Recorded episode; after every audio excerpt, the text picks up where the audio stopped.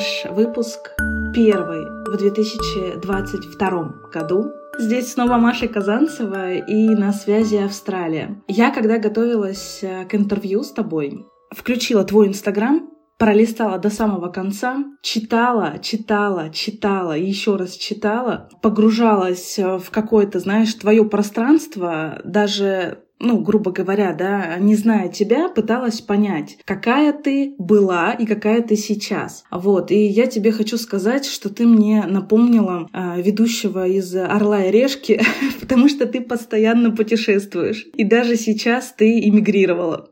Да, но видишь, очень важный нюанс. Э, постов было намного больше, я их просто заархивировала, и ты видишь только ту часть, которую я оставила. Вот, это, это, это очень важно. Но в целом, да, ну, мне такая такое позиционирование нравится, и, конечно, хотелось бы к этому стремиться. Вот, мир смотреть. А, ну что, когда я с тобой знакомилась, э, я поняла, ты даже закрепила это в сторис у себя в Инстаграме, а часто произносят не так твое имя. Поэтому давай начнем наш подкаст, где ты представишься сама, и а, сразу же я привыкну, и все наши слушатели. Всем привет, меня зовут Малика, я эксперт по Reels, обучаю людей новому формату контента в Инстаграме. А на данный момент я в процессе иммиграции в Австралии. Вот, сижу на карантине и предвкушаю какие-то глобальные изменения в своей жизни. Я, когда готовилась к интервью с тобой, думала, какие же вопросы тебе задать, чтобы раскрыть тебя, потому что я,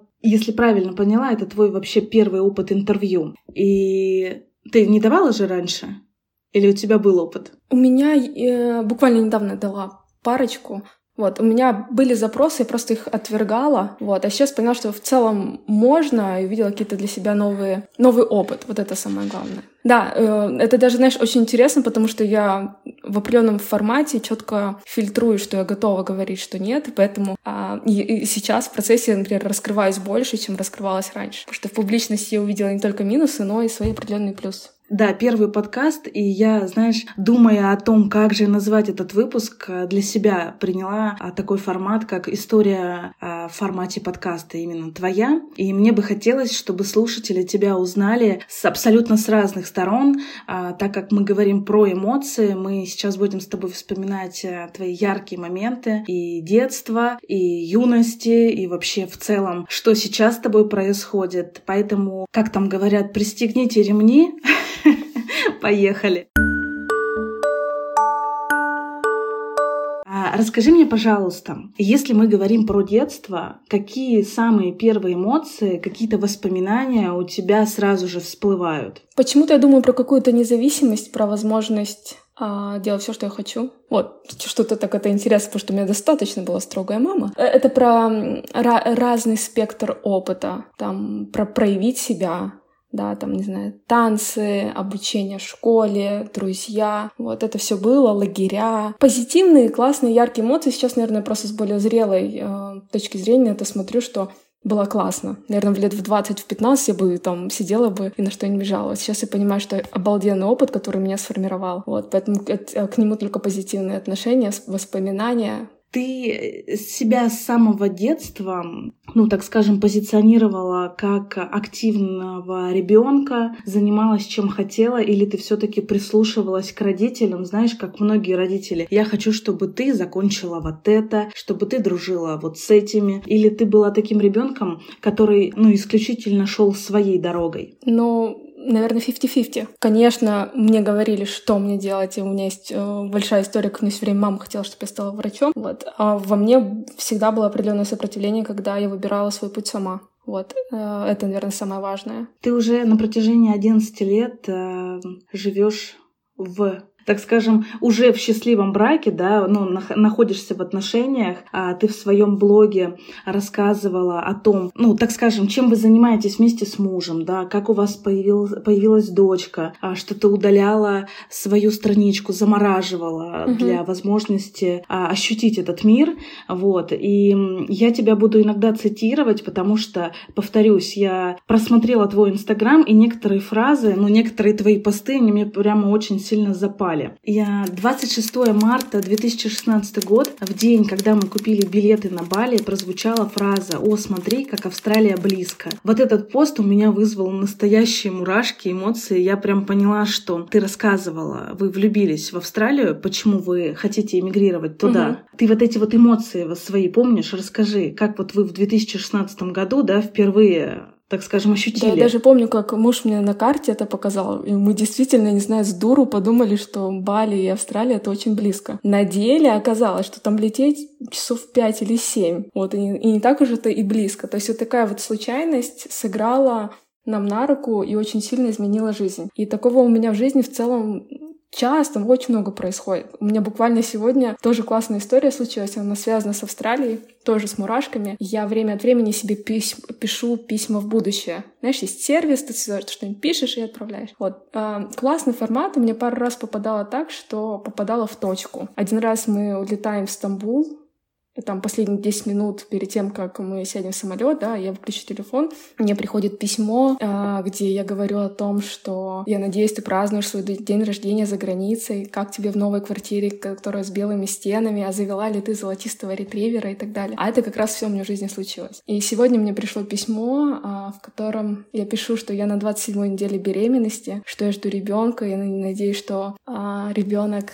раскроет во мне какие-то новые качества, что я в предвкушении материнства, и как бы меня не запугивали страхами и предрассудками, я знаю, что этот новый человек там нас очень хорошо с мужем раскроет. Первый момент. Второй момент был о том, что я надеюсь, что вы получили вид на жительство, и это письмо ты читаешь в Сиднее. А, перевезли ли вы с собой собаку? Вы обещали показать ей океан. Я надеюсь, вы продали квартиру, машину. Вот, что вы с мужем вместе, у вас все классно, хорошо и так далее. Что ты передохнула после рождения ребенка и сейчас нашла а, следующее для себя дело для реализации. В общем, какие-то определенные пункты, которые я просто вижу, сделано, сделано, сделано. Вот, и это так вот идеально попало по времени, что вот мы сидим на карантине, мы только-только приехали в Сидней, и я получаю письмо, где, оказывается, у меня даже еще ребенка нет, да, что я его только ожидаю. Это было классно. Даже сейчас вот у меня мурашки побежали. Ощущение вообще вот этой вот практики, письмо в будущее, а, мне кажется, оно оно, нам дано не просто так. Ну, то есть э, вот это вот ощущение, да, когда ты понимаешь, что ты идешь э, в нужное направление, что ты находишься в том месте, и ты как-то сторис, когда вы показывали, как вы готовитесь к, э, к эмиграции, как вы продаете квартиру, как вы прощаетесь с друзьями, вот эти вот твои эмоции, как ты прощаешься с ними и плачешь, а раздаешь игрушки, Ты знаешь, мне кажется, это большой шаг в будущее, потому что когда мы хотим что-то, и у нас это происходит, у нас это получается, мы делаем определенные шаги к этому, и мы видим результат, э, это говорит о том, что нужно делать. И вот эта вот фраза, да, «А, я просто делаю или я хочу и делаю, она меня всегда тоже мотивирует. Когда и создавался этот подкаст, э, мне постоянно задают вопрос, почему именно такое название, для чего это нужно, да, почему ты решила такое название. Я для себя решила, что мне очень нравится испытывать разные эмоции. Они могут быть и хорошими, и плохими. И ты сейчас раз, находясь а, в месте, которое загадывала, которое ты прописывала в письме, ощущаешь наверняка невероятные эмоции, даже а, исходя тот факт, что вы на карантине, это тоже определенный опыт. Да, в целом я не могу сказать, что это какие-то вот прям тяжелые эмоции про письма, что планировать. Это про то, что ты примерно представляешь, как ты видишь свой путь, и ты его э, формулируешь, и ты просто не ленишься это сделать. И потом ты открываешь письма и видишь, что я э, как дорожку себе наметил, примерно в этом направлении она идет. Ну и все эти эмоции, которые идут с переездом, они негативные, Эмоциям же сами даем окрас, положительные они или отрицательные. Их важно просто прожить и прочувствовать. Вот эти, вот, знаешь, э, какие-то страдания, да, я на карантине страдания, я уезжаю страдания. Вот. Э, мне не близко. Вот, это классно проживать. Вот, это вот прям какая-то яркость и насыщенность от этого есть, от такого опыта. Но в этом нету боли, вот именно какое-то такое страдания нет. Боль тоже, возможно, присутствует, да. Вот страдания нет такого, что все вот жертвенности какой-то, да, наверное. Вот это важно. Ну, по крайней мере, то, что ты транслируешь э, у себя в личном блоге, а, вызывает исключительно опять же, опыт. Ну, то есть то, что вы э, то, то, что у вас получилось там по сумме, да, определенная, которая может пугать кого-то в плане проживания в отеле, да, или дополнительные потраченные средства на какие-то продукты и так далее. Ну, то есть многие этого не планируют, да. Мне кажется, что ваша семья, она как-то а, заточена и подготовлена, ну вот и готова получить этот опыт. Когда вы решили эмигрировать, а вы готовились к этому пять лет, насколько я поняла, да? Да, в целом. Ну, мы в 2016 году, после того, как съездили в Австралию, поняли, что нам нравится, и начали смотреть в этот путь, в этот формат иммиграции, что в целом мы можем попробовать и заявиться тоже. Вот. По поводу денег и сумм, всех пугает то, что они даже не сделали, а дорогу осилит идущий. Это сумма, которую ты распределяешь на 5-6 лет, там в течение 12 месяцев в каждом в течение года, да, это вопрос ваших приоритетов. Вот, вы выделяете туда финансы, вы планируете, вы знаете примерные порядки суммы, просто к ним дотягиваетесь. Вот все. Это, это цели, вот это не сложности. Ну, точнее, это положительные такие определенные сложности. Все вполне адекватно, но все, знаешь, решается на моменте, когда ты начинаешь делать. Вот, когда ты перестаешь быть э, диванным экспертом, у меня не получится. И знаешь, еще есть такое какая-то пассивность определенная, да. А начинаешь делать, и клубок всегда раскручивается. Можно дешевле. Можно было, не знаю, можно было не сидеть карантин, к примеру. Вот. Все, э, везде есть свои решения, вот. Было бы желание их находить. Помимо того, что вы влюбились в Австралию, есть ли причины, почему вы решили эмигрировать? А, ты как эксперт по Reels недавно выложила как раз-таки причины uh-huh. иммиграции, но мне кажется, что будет здорово, если ты уточнишь это и в формате нашего подкаста. Вот я там не раскрыла очень важную историю, да, очень важный пунктик, это про мой бэкграунд. Хорошо знаю английский очень давно, благодаря тому, что я занималась дебатами на английском языке. Я представляла, занималась э, выступала на конференциях в России, представляла Россию на конференции в Сан-Франциско, и я соприкасалась с большим количеством студентов, кто учится за границей, кто получает гранты за границей, и я, моя личность сформировалась где-то в окружении, где переехать — это что-то абсолютно нормальное. Получить грант, заявиться, там, не знаю, там, PhD взять, магистратуру, просто э, эмигрировать, да, по профессиональной эмиграции. Для меня это было чем-то нормальным всегда, и это был вопрос времени. Другое дело, что у меня там появились отношения, появилась семья, поменялись приоритеты. Но появился, когда появился муж, образ мысли, он такой заразительный. Мы просто поняли, что нам обоим это комфортно. Плюс мы часто ездили за границу сначала просто путешествовать туристами, а потом последние пару лет мы начали уезжать там на месяц, на полтора именно в этот образ жизни. И поэтому сейчас, например, в Австралию приехали, мы себя комфортно чувствуем и понимаем, что я также на Гавайях жила, в целом разницы никакой нет. Вот это самое важное. То есть для нас нормально жить не в России, а где-то еще, и это был просто вопрос времени, когда мы это реализуем. Примерно так. То есть это вот это самое ключевое, что что, ну, что, что это определенный уровень нормы, что нету никаких ощущений, что где родился, там пригодился, что обязательно проживать жизнь в определенном городе или месте, да. Вот. А дальше уже ты смотришь, ты видел весь мир, и ты понимаешь, там, я хочу чего-то еще, определенную среду, среду, которая меня дотянет по, там, это определенная планка приехать в Сидней, да. Надо еще дотянуться до, до среднего, до, до этого образа жизни. Вот, это классно, это вызов. Вот, это ключевое. Вот, а дальше уже, да, уже вопрос э окружение, это вопрос э, менталитета, которому я просто, я понимаю, что мне здесь комфортнее всегда было и есть, и не страшно адаптироваться к местной культуре, потому что я уже не раз не соприкасалась, вот, все прекрасно. Вот, и все. Это, это просто следующий этап, это как бы ничего такого страшного. Мы когда-то переехали из Хабаровска в Краснодар. Из Краснодара в Сидней есть определенные культурные различия, но есть понимание, как они преодолеются, и есть терпение просто переждать и адаптироваться. Ты также писала в Инстаграм, что необходимы некоторые факторы для переезда, то есть это знание языка. Ты говоришь, что, что ты его знаешь в совершенстве. Знает ли твой муж в совершенстве?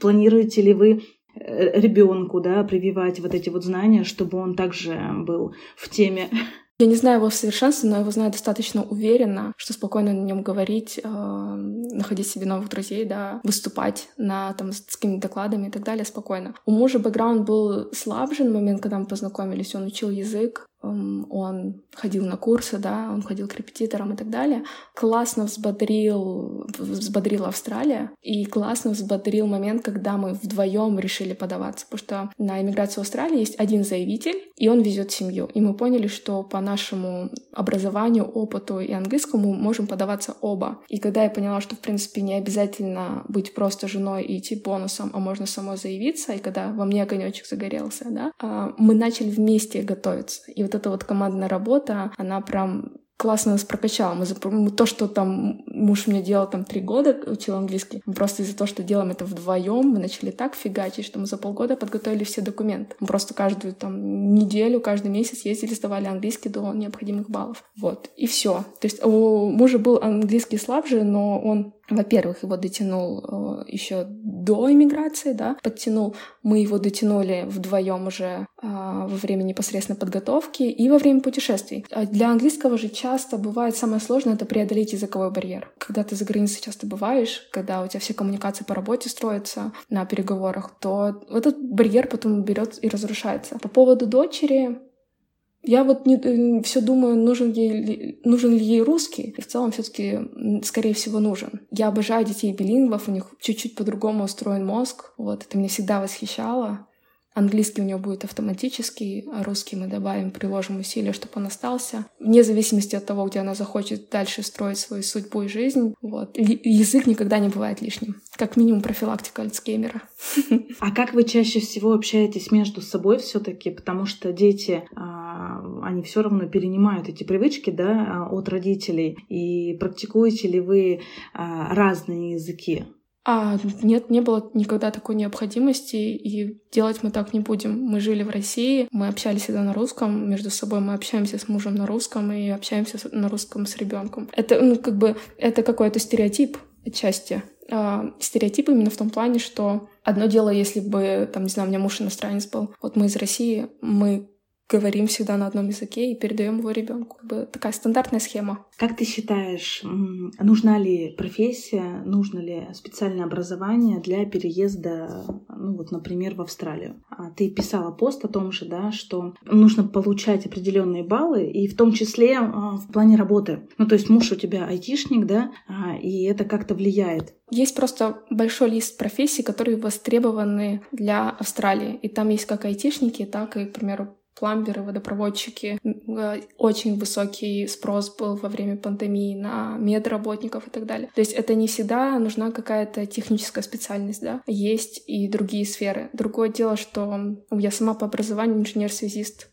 телекоммуникации, да. Нам просто было проще и легче подаваться вдвоем. Я знаю, что есть другие направления. Образование нужно. Я даже недавно хотела... Вот есть такой популярный рилс про то, что когда спрашивают у девушек... Э, музыка играет, и спрашивают what you doing, да, что-то такое. Типа, что ты делаешь? Ты учишься на экономиста, зачем ты будешь потом пилить ногти, да? Вот я хотела снять такое о том, что что ты делаешь? Ты учишься на связиста, молодец, тебе это очень сильно в жизни пригодится. Я не работаю по специальности технически уже сейчас, но этот опыт мне по, по факту нам помог с эмиграцией сейчас. Это определенный склад ума, это и коллеги, это сокурсники, это коммуникация, да, связи, которые я все еще поддерживаю. Так что образование мне образование пригодилось, да, я за него очень благодарна. Как у других людей, это надо прям смотреть просто их направление работы и, см- и, и смотреть. То есть как бы это интервью, это не консультация по иммиграции. Человек, который действительно хочет переехать, и он достаточно мотивирован, он зайдет на официальные сайты, на источники посмотрит а, листы, списки и поймет, по каким направлениям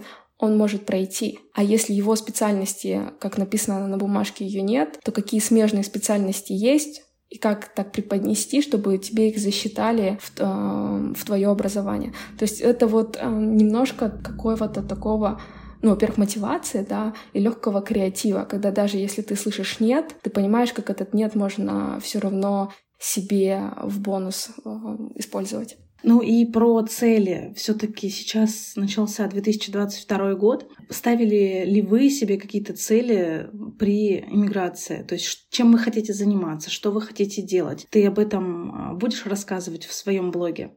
А вот сейчас с тобой, кстати, интервью закончу, да, и сяду, пропишу, что на 22 год примерно планирую. Из ключевого нам надо адаптироваться Мы, но мы это начнем делать уже через неделю, да. Поиск жилья, да, поиск э, хобби, да, направлений, потому что работать мы продолжим удаленно, по крайней мере, сейчас так планируем. Коммуникация, знакомства. У нас есть то, что мы любим в принципе, это серфинг, это спорт. Там, я не знаю, нужно найти местный клуб триатлонистов и вместе начать плавать в открытой воде в океане, к примеру. Или там поехать заниматься йогой, посмотреть, какие, какие местные парки есть, куда-то ходить и смотреть. А у меня план есть определенный на, на выход на австралийский рынок, потому что я вот сейчас я не вижу, что ненормально иммигрировать и продолжать зарабатывать э, на, на России, грубо говоря. То есть это такой переходный период, и для нас иммиграция это не про то, чтобы, знаете, э, на районе сидеть, на русском продолжать общаться,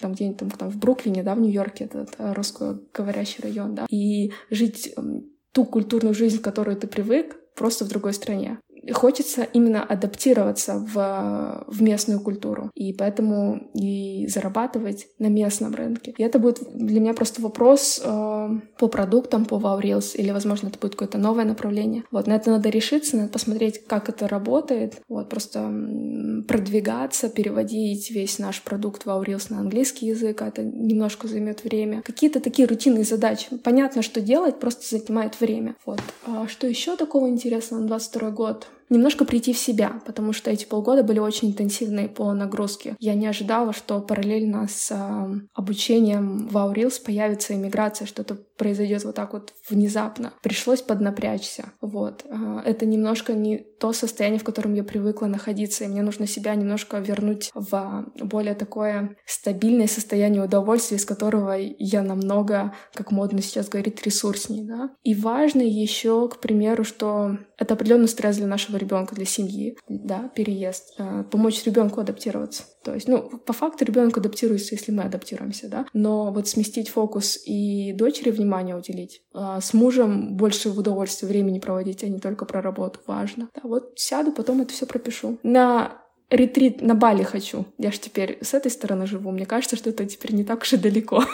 Посмотрим. Я тебе желаю, чтобы в 2022 все, что вы запланируете, обязательно произошло. А сейчас я предлагаю перейти к твоей непосредственной теме. Это Инстаграм, это Reels. Ты выросла в блоге с 5000 до 35. У тебя появились новые люди, которые за тобой наблюдают. У тебя появились ученики. Вы первые запустили обучение по Reels и планируете выходить на международный да, рынок. Как это? Расскажи мне. привлечь новую аудиторию, что ты, да, что ты чувствуешь, э, потому что многие ставят себе цель развивать блог, да, открывать для себя новую сферу деятельности в плане онлайна, в плане обучений, а создают различные курсы, у них что-то не получается, опускаются руки и так далее, да, ну то есть это опять же про эмоции, как люди это проживают. А ты в свое время, когда вела блог, 17 18 год, да, ты писала, а, где те мои подписчики, которые просто поставят мне лайк на пост, а я просто выложу фотографию из путешествия. А, ну это был, да, была шутка? Есть, как, ну, это понятно, да. Но я к тому, что а, сейчас, когда наш а, мир онлайна, он переполнен, да, все создают свои курсы, пытаются набрать аудиторию. А что ты чувствуешь, когда у тебя это получилось, тобой заинтересовались, и за тобой люди идут и приобретают твой курс? А, видишь, что важно? Важно понимать бэкграунд, с которым начал развиваться этот аккаунт, да, и откуда появились Reels. Ну, у меня муж занимается стриминговыми сервисами. Я занималась там продвижением. У нас определенно есть, а, так сказать, айтишный да, бэкграунд. У меня был блог, который я вела из состояния потому что я не могу не, не вести. У меня было такое, что мне просто надо выплескивать куда-то свои эмоции, но он никак не продвигался, потому что я не занималась его продвижением. И мы, я видела, что существуют а, инфопродукты, и мы просто в это направление никогда не шли, потому что казалось чем-то несерьезным. В момент, когда у меня дочке было чуть больше года, я поняла, что как в момент, вот сейчас я не знаю, чем мне заниматься, и когда ты не знаешь, что делать, нужно делать хоть что-то. И я знаю, что у меня есть в этот момент Инстаграм, и чем бы я дальше в жизни не занялась, мне Инстаграм пригодится.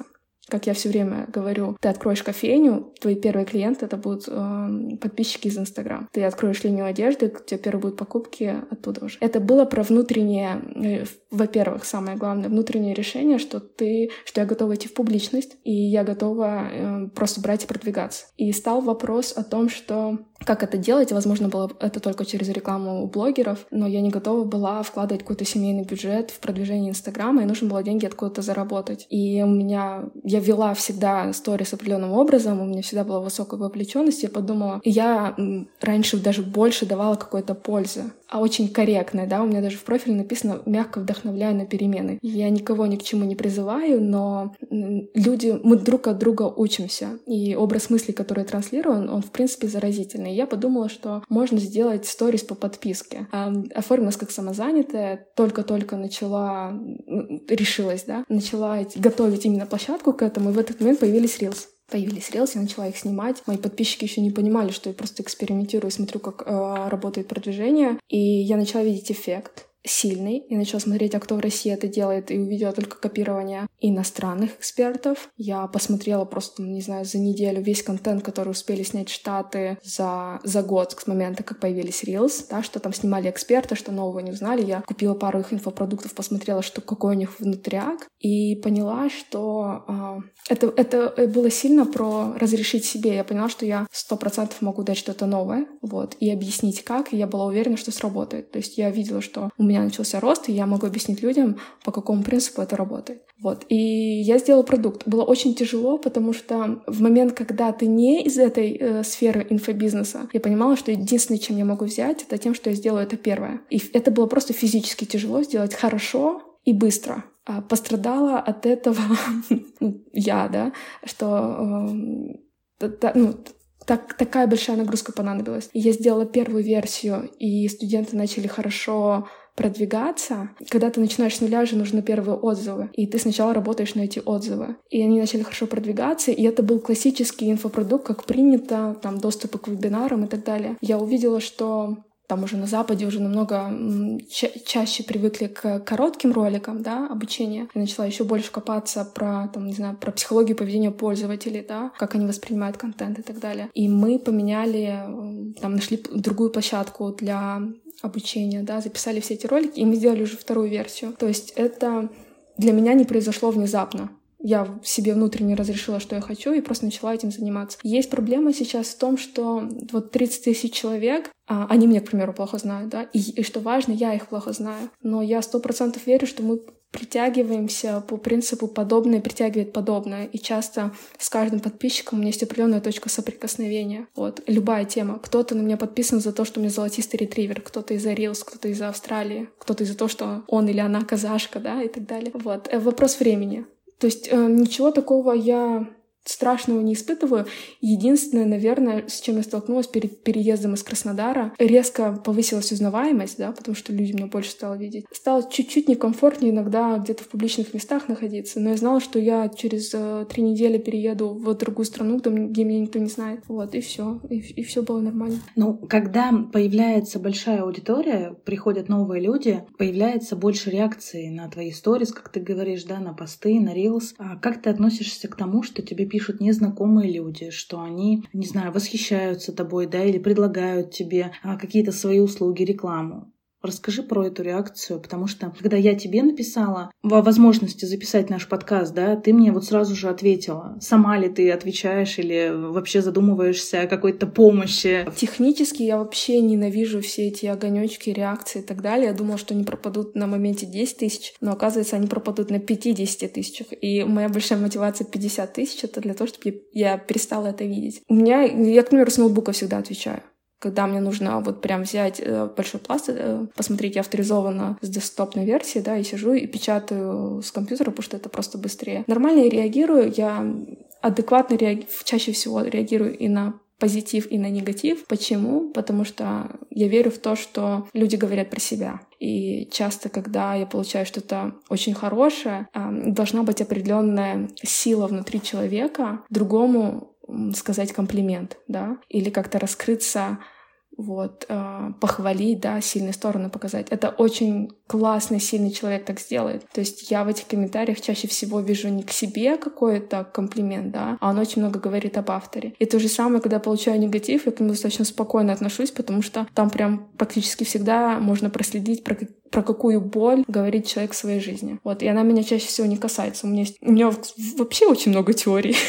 а у меня есть теория, какашки можно называть, да, в подкастках, про какашки. Вот. Люди, которые очень тяжелые, негативные, они как в какашках, и они в тебя кидаются. Если ты на это реагируешь, то ты обляпался. Вот. И когда я просто вижу какой-то негатив, у меня такая брезгливость возникает, типа, ну, ну нет, ну в это опускаться я не буду. Вот, и не, не реагирую. Но в целом негатива не так много. Опять же, адекватность притягивает адекватность, очень много приятных, интересных людей. Был момент, э, я его поборола, когда у тебя есть ощущение, я это в курсе как раз э, э, сильно транслирую, когда вот есть блог, а вы в нем просто подписчики, да, вот это какая-то неравность. Вот я, наверное, она у меня где-то проскальзывала, вот именно как ощущение, да, это как, как звездная болезнь. И просто ну, где-то на уровне мышления ты меняешь парадигму, да, восприятия и общаешься на равных. Многое мне дают люди. Когда они пишут в комментариях, там есть опыт, который я могу взять. Когда они мне пишут в директе, там может быть много отдельных советов. Я сегодня буквально написала про эмиграцию в Австралию, мы с девушкой обсуждали импорт собаки. Вот, к примеру. И я понимаю, что там э, люди столкнулись с опытом, который может быть мне полезен. Вот, я в этом сейчас вижу, ну, в большинстве случаев видела силу знаний, силу связей, да, вот э, какой-то обмен опытом, вот какую-то такую пользу. То есть а эта польза будет или прям конкретная, да, прям по фактам, как быстрее перевести собаку из э, Краснодара в Сидней, да, так и польза эмоциональная, когда можно просто друг друга поддержать. Когда растет блог, приходят новые люди, многие блогеры кажутся кем-то. Ну, то есть создают себе образ. И ты как-то опубликовала тоже у себя, сейчас тебя процитирую, мне не нравится, когда при знакомстве я узнаю, что человек на меня подписан в Инстаграме, потому что мне надо соревноваться с какой-то выдуманной картинкой себя из соцсетей. Вот расскажи мне, ты такая, какая ты есть, или ты создаешь какой-то образ э, в своем блоге? А, часто люди меня идеализируют. Я только сегодня девушке пишу, да нет, я в жизни та еще овца бываю. Вот, э, сторисы пропадают через 24 часа. Когда я кому-то отвечаю грубо или рассказываю, как я была не права, не всегда же эти сторис люди видят. Или я не могу всю свою жизнь туда транслировать. Я... И люди, кстати, иногда удивляются. Я очень позитивна, но я также бываю очень жестко. Я понимаю рамки дозволенного, что можно и что нельзя. Ну, как бы по отношению ко мне. Часто, когда люди видят меня, не, не всегда, но просто я понимаю, что по реакции человека это видно. Он видит во мне человека или он во мне видит блогера с какими-то цифрами в охватах и в подписчиках. Больше это не про то, что я окажусь. А меня смущает, что по-разному интерпретируется. Вот это же как сообщение писать.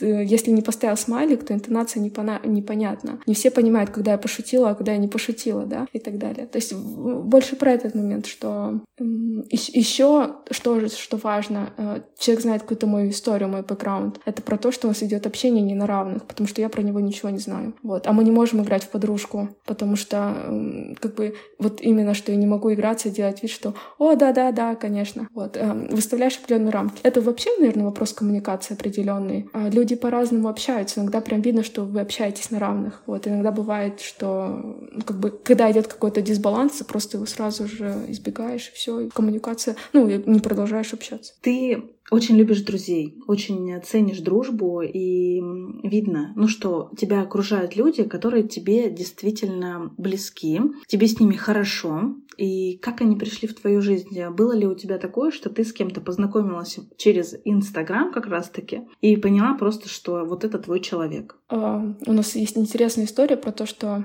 я, мой муж и наш близкий друг мы все однокурсники, мы с одного университета, и мы в одно время переехали в Краснодар. И вот, грубо говоря, наш чатик из трех человек, мы из Краснодара сегодня уезжаем, спустя 7 лет, в этом чатике 22 человека. И это именно чат близких друзей, да, когда наши друзья уже семьями, а тогда мы были просто выпускники институтов зеленые, да, холостые, вот уже все семьями, и нас так много. Большинство людей приходят ну, через, не через сарафан, как это называется, один за другим. Один привел другого, где-то пересеклись, то есть это всегда будет офлайн. У меня есть пару историй, когда мы познакомились онлайн с друзьями, да, именно благодаря Инстаграму. Вот. Эти люди стали нашими близкими друзьями. Вот. Есть. Есть такое буквально я даже думала о том, что то, что наш вопрос миграции так завис на два года, вот за, за это время там у меня появились в нашем окружении очень важные нам ребята. Вот. Это, кстати, тоже про восприятие. Ты, когда ты воспринимаешь «я блог», а это подписчики,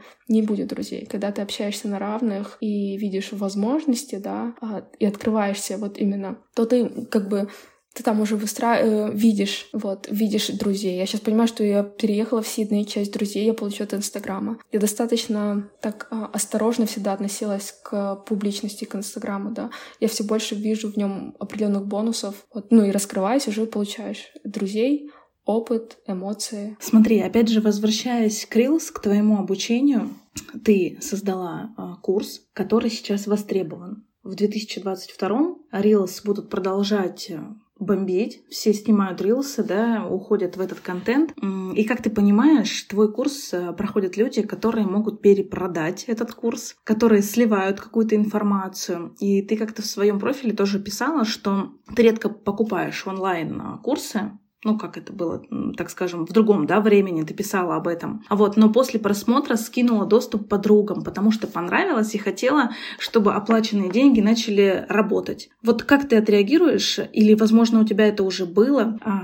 Покупали ли у тебя курс, и ты узнавала после, что им пользуется несколько людей? Курс, про который ты говоришь, это был курс Блиновской. Вот, если я не ошибаюсь, все еще возмущена, мне так не понравилось. Здесь вопрос коммуникации, да, вопрос, к примеру, что сейчас по Reels вижу, есть, ну, как бы есть люди, кто заходят вместе. Другое дело, что мы этот вопрос прорабатываем. Ценность же не только в видео, ценность дальше в обратной связи, в поддержке от Reels, в том, что у нас появился чат выпускников, куда можно попасть, с тем, что дополнительные апгрейд курсы, они будут будут доступны только выпускникам того, что есть. Да, не страшно. Я знала, во что я иду и в какое направление. Вообще не страшно. Я знаю, что помимо того, что уроки хорошие и программа глубокая, есть огромная ценность, которую я даю вовне, и мне это даже интереснее. А, вообще большое направление а, в Reels, которое я для себя сейчас вижу. Reels как инструмент — это классно, и он будет жить, и... Но я не уверена, что, не знаю, что, вот, например, это мой там детище на всю жизнь. Нет. Мне интереснее работать с студентами, и мне интереснее их объединять. Вот как я объедин... мы объединили друзей в Краснодаре,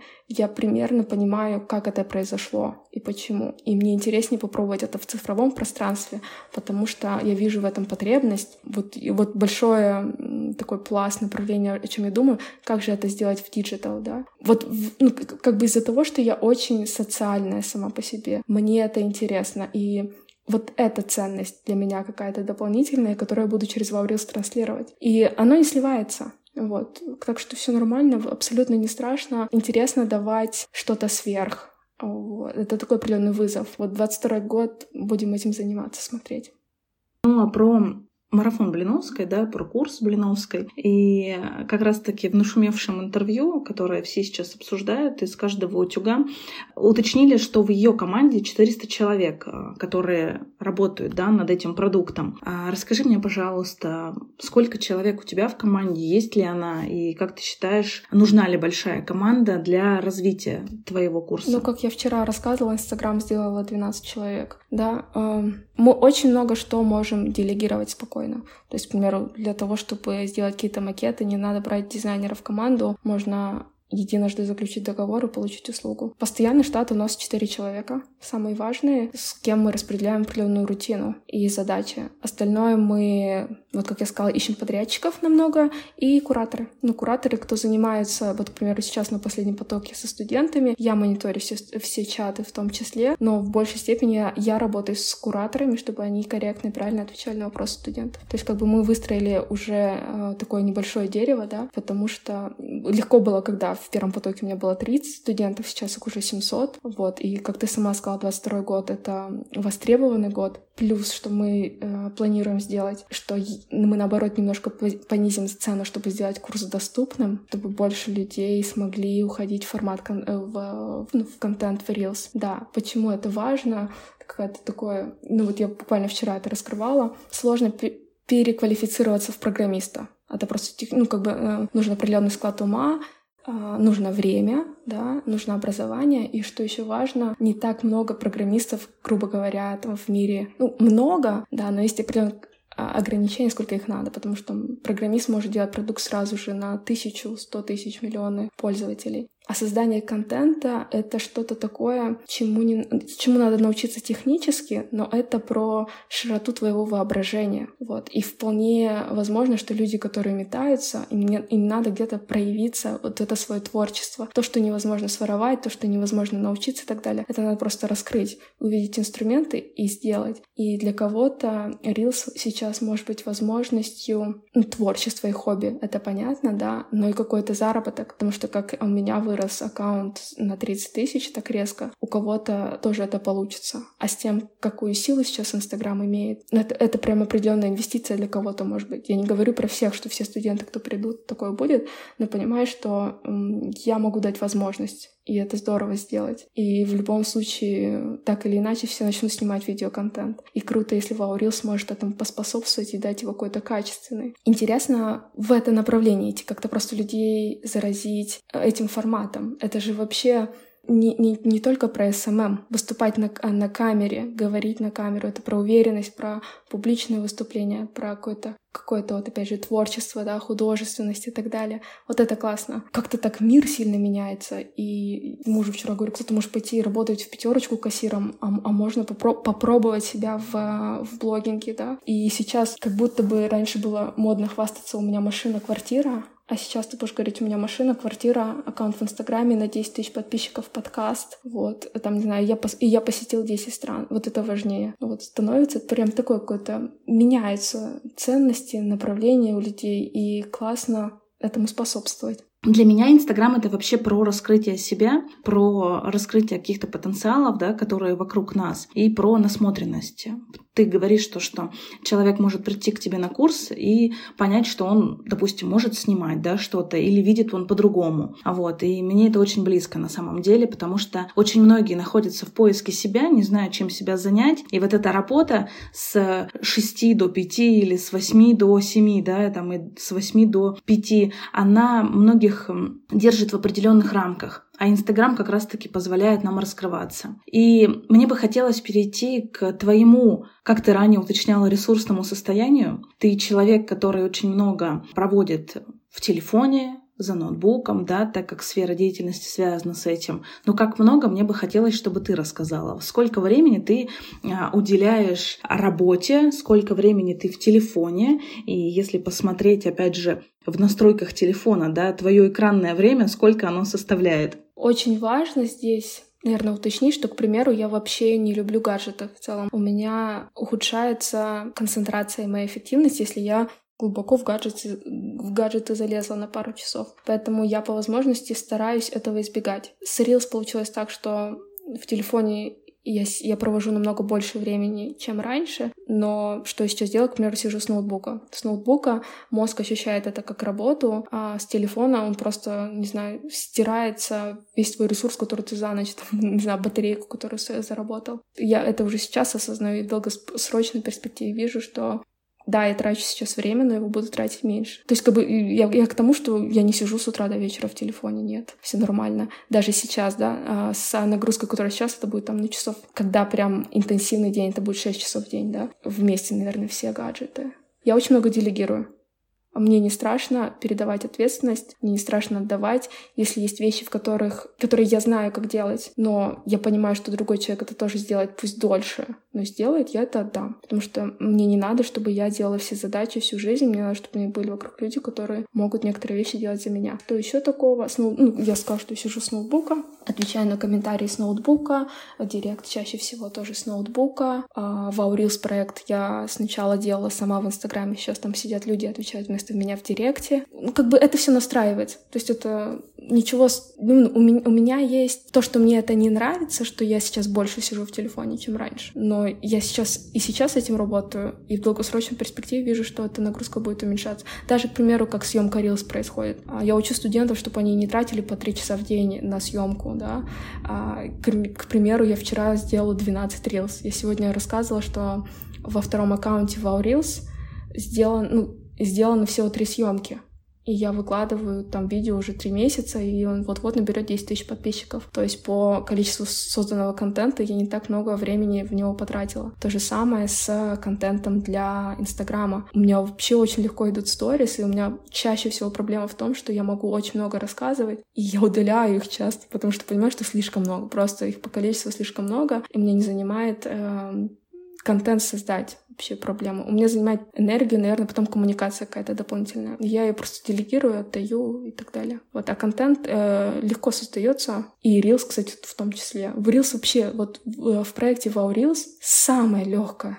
Вот просто самое. Это делать ролики. Вот я не знаю, что может быть легче. Это занимает, я не знаю, там 5 минут в день, если то тебе один ролик нужен. Ну, окей, 30 минут, но не больше. Вот. И это классно. В этом и есть кайф, я от студентов учу. Они в какой-то момент понимают э, мой образ мышления, если у них получается, они понимают, о чем я говорю, то это прикольно. Вот, потому что э, я работаю от, от обратного, я создаю контент, потом придумываю смысл очень часто. Как у вас происходит взаимодействие в семье? А, вы между собой распределяете как-то время, что, допустим, вот в это вы, вы работаете, вот в это вы убираете телефоны, ноутбуки и просто проводите время с семьей. Почему я задаю этот вопрос? Потому что для многих а, возможность работать онлайн, там, работа на телефоне, она пугает людей. То есть они, допустим, четко знают, что они могут а, как ты уточнила, пойти работать кассиром, администратором, менеджером и так далее, да, и они знают, что они там от и до отработают, потом у них свободное время. Как вы выстраиваете это в своей семье? А, у меня муж никогда не работал в офисе, он всегда работал удаленно. Ну и, и я в том числе уже давно не работаю в офисе. Никогда не было вопросов с тем, чтобы перестроиться. Это, в принципе, наш образ жизни, что мы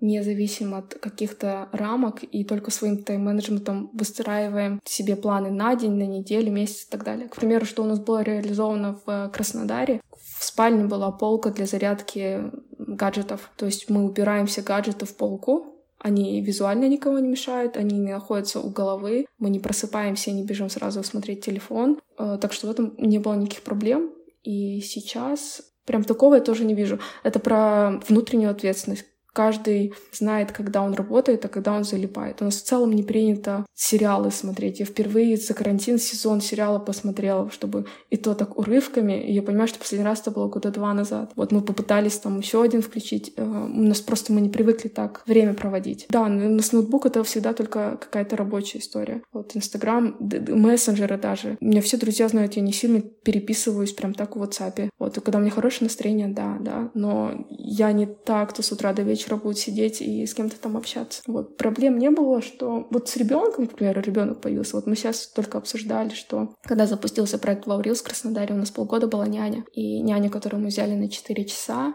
чтобы мне время высвободить, появился Ваурилс, она стала 6 часов, а потом резко 8, потому что очень много времени и сил надо было нам туда вложить. Но я знала, что няня будет на полгода, и я знала, что дальше мы будем справляться сами, продолжать, и мы это сейчас сделаем. И вот сегодня мы обсуждали, что, например, после выхода из карантина надо будет как-то распределить время 4 на 4, попробовать, что, чтобы каждый мог не, не только работать, но чтобы у него были хобби, чтобы он знал, планировать мог время, не знаю, пойти посерфить или, там, не знаю, на шопинг сходить или что угодно. Просто договариваешься, переговоры, вот. А так два взрослых человека, если человек, если кто-то из нас сидит с утра до вечера в ноутбуке, значит это оправдано. Но проблема в том, чтобы прям это неделями, годами длилось. Нет, ну такого нет. Есть ли у вас выходные, когда вы вообще не работаете? Последние полгода с этим были большие у меня проблемы, потому что у меня было так, что я в 10 утра встаю, начинаю заниматься своими задачами, ложусь в 3 часа ночи. Потому что помимо того, что мы делали продукт в Reels, я работала со студентами, делала своих два аккаунта, э, где я знаю, вижу, где у меня есть пробелы, и если я их вижу, значит, я сразу обучаюсь и смотрю. То есть я читаю книги, смотрю статьи. И это мозг перегружался и отдыха не было вообще. Я пыталась прям себя насильно выдергивать там на пару дней в отель уезжать или там лежать, спать и так далее. Какие-то такие вещи. И отдыха не было. Но это нормально, когда мы запускаемся. То есть мозг понимал, что оно того стоит. Но я знала и знаю сейчас, что мы, что я не буду работать в таком режиме постоянно. Вот сейчас две недели на карантине — это вот прям блажь. Мы спим, едим, отдыхаем, тоже там есть какие-то задачи по Wow Reels, но это вполне себе адекватно. А так, э, выходные, когда мы захотим. Вот, так всегда было и так есть. Ты просто распределяешь это приоритеты. Ты понимаешь, что для, себя, для тебя сейчас важно, и в целом можно построить даже в течение дня так время, что передохнуть спокойно. Ну, получается, я думаю, в Австралии мы это продолжим. Я всегда задаю вопрос, что для тебя эмоции? И как ты считаешь, мешают ли они нам в жизни? А, они не мешают, и им не надо сопротивляться. Это эм, эмоция происходит в любом случае, хочешь ты этого или нет. Если ты зажал в себе эмоцию, она у тебя осталась как каким-то таким комком. И то есть отрицать эмоции — это идти себе во вред. Делать из них что-то такое вот прям преувеличивать, да, или переоценивать, э, мне тоже не свойственно. Их просто проживать. Вот. Эмоции — это то, что ты хочешь или не хочешь, это с тобой происходит. Ты признаешь, что они существуют, ты их проживаешь, ты восхищаешься а, удивительностью, так сказать, жизни, что вообще ты это физически иногда часто чувствуешь, эти эмоции, да, и все, и потом они отпускают. А если зажимаешь, то потом ходишь как с э, мешком камней, да, на спине и так далее. То есть эмоции для меня это что-то просто часть, часть жизни. То же самое, как эм, я, я, наверное, эм, разделяю, к примеру, эмоции, тело, ощущения в теле, да, какое-то сознание. Для меня это все разные вещи. Я просто их внутри прям примерно понимаю, что происходит. Часто же бывает, что сформулировать достаточно. Ты формулируешь, что с тобой происходит, какая эмоция, и тебя отпускает, как зажим определенный. Ты дал этому имя. Наверное, последний вопрос будет для тебя. Это что тебя делает счастливой? Я уже видела твой ответ э, в Инстаграме, когда ты отвечала, что тебе... Я не знаю, кстати, что я отвечала. Ты отвечала, что тебе на ум не пришли айфоны, машины и большие путешествия, а вдруг вспомнилось, как э, чай с круассаном заказываю, листья желтые на красный вижу и еду в машине с видом на кубанские поля. Вот что для тебя сейчас быть счастливой? А, это всегда процесс. Это э, состояние ума, умение находиться в моменте, ценить то, что ты видишь, и то, что ты имеешь. И это, не, опять же, не материальное, а какое-то состояние и окружение тебя. В целом я счастье испытываю постоянно. Другое дело, что бывает от каких-то, опять же, усталости, от эмоций, да, возможно, от какой-то вот этой туманности, от гаджетов как раз и так далее, просто взгляд замыливается. Вот. И важно, вот эта вот ресурсность, это про то, что ты расчищаешь все сознание и видишь, где ты и что-то. И в этом состоянии чаще всего счастье происходит, когда ты ценишь то, что с тобой происходит.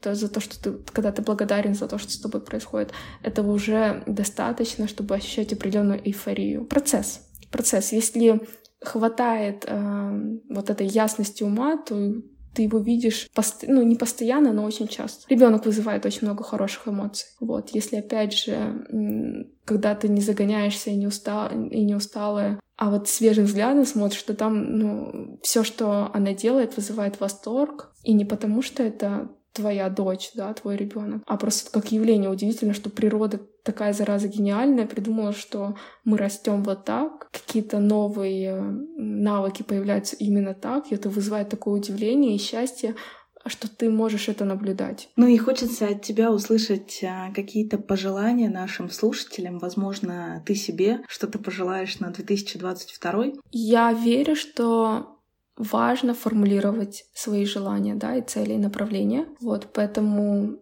всегда это, это вот как я рассказывала про письмо в будущее. Вот сейчас сесть и написать письмо в будущее какая-то ерунда, на которую жалко потратить время, но это то семя, которое ты закладываешь на долгосрочную перспективу. И планировать в моменте сейчас кажется всегда, а когда-нибудь потом. Но это то, что даст плоды позже. Поэтому формулировать а что хочешь, и прописывать, как ты это видишь примерно, это важно на 22 год, к примеру, да, направление. И что важно, часто бывает, и нет в этом никакой магии, да, это просто отчасти где-то, опять же, планирование. К концу 22 года вы посмотрите свои планы и удивитесь, что большая часть была выполнена. То, что вам действительно хотелось, куда вы готовы направить свою энергию и время, оно сбудется. У меня есть практика, когда я уже лет семь веду книгу, новогоднюю книжку, куда мы пишем все, что с нами произошло, и все, что мы планируем на следующий год. Вот. Каждый раз ты забываешь за год, что ты писал, а открываешь и удивляешься. И хочется пожелать просто тратить на себя время. Вот именно вот это вот качественное время, перестать гнаться, бегать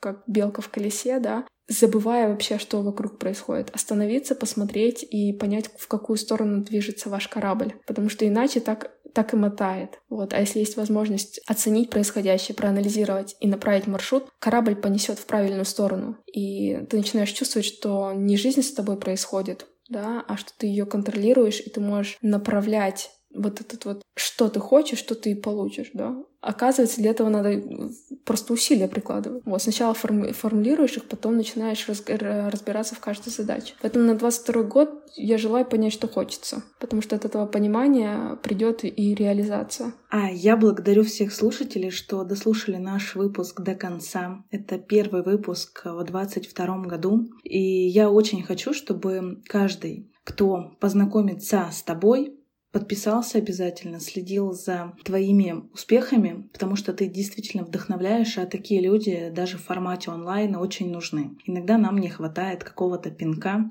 какого, какой-то эмоции, и ты тот человек, который может а, вот этот сигнал дать, обязательно все получится. Спасибо большое.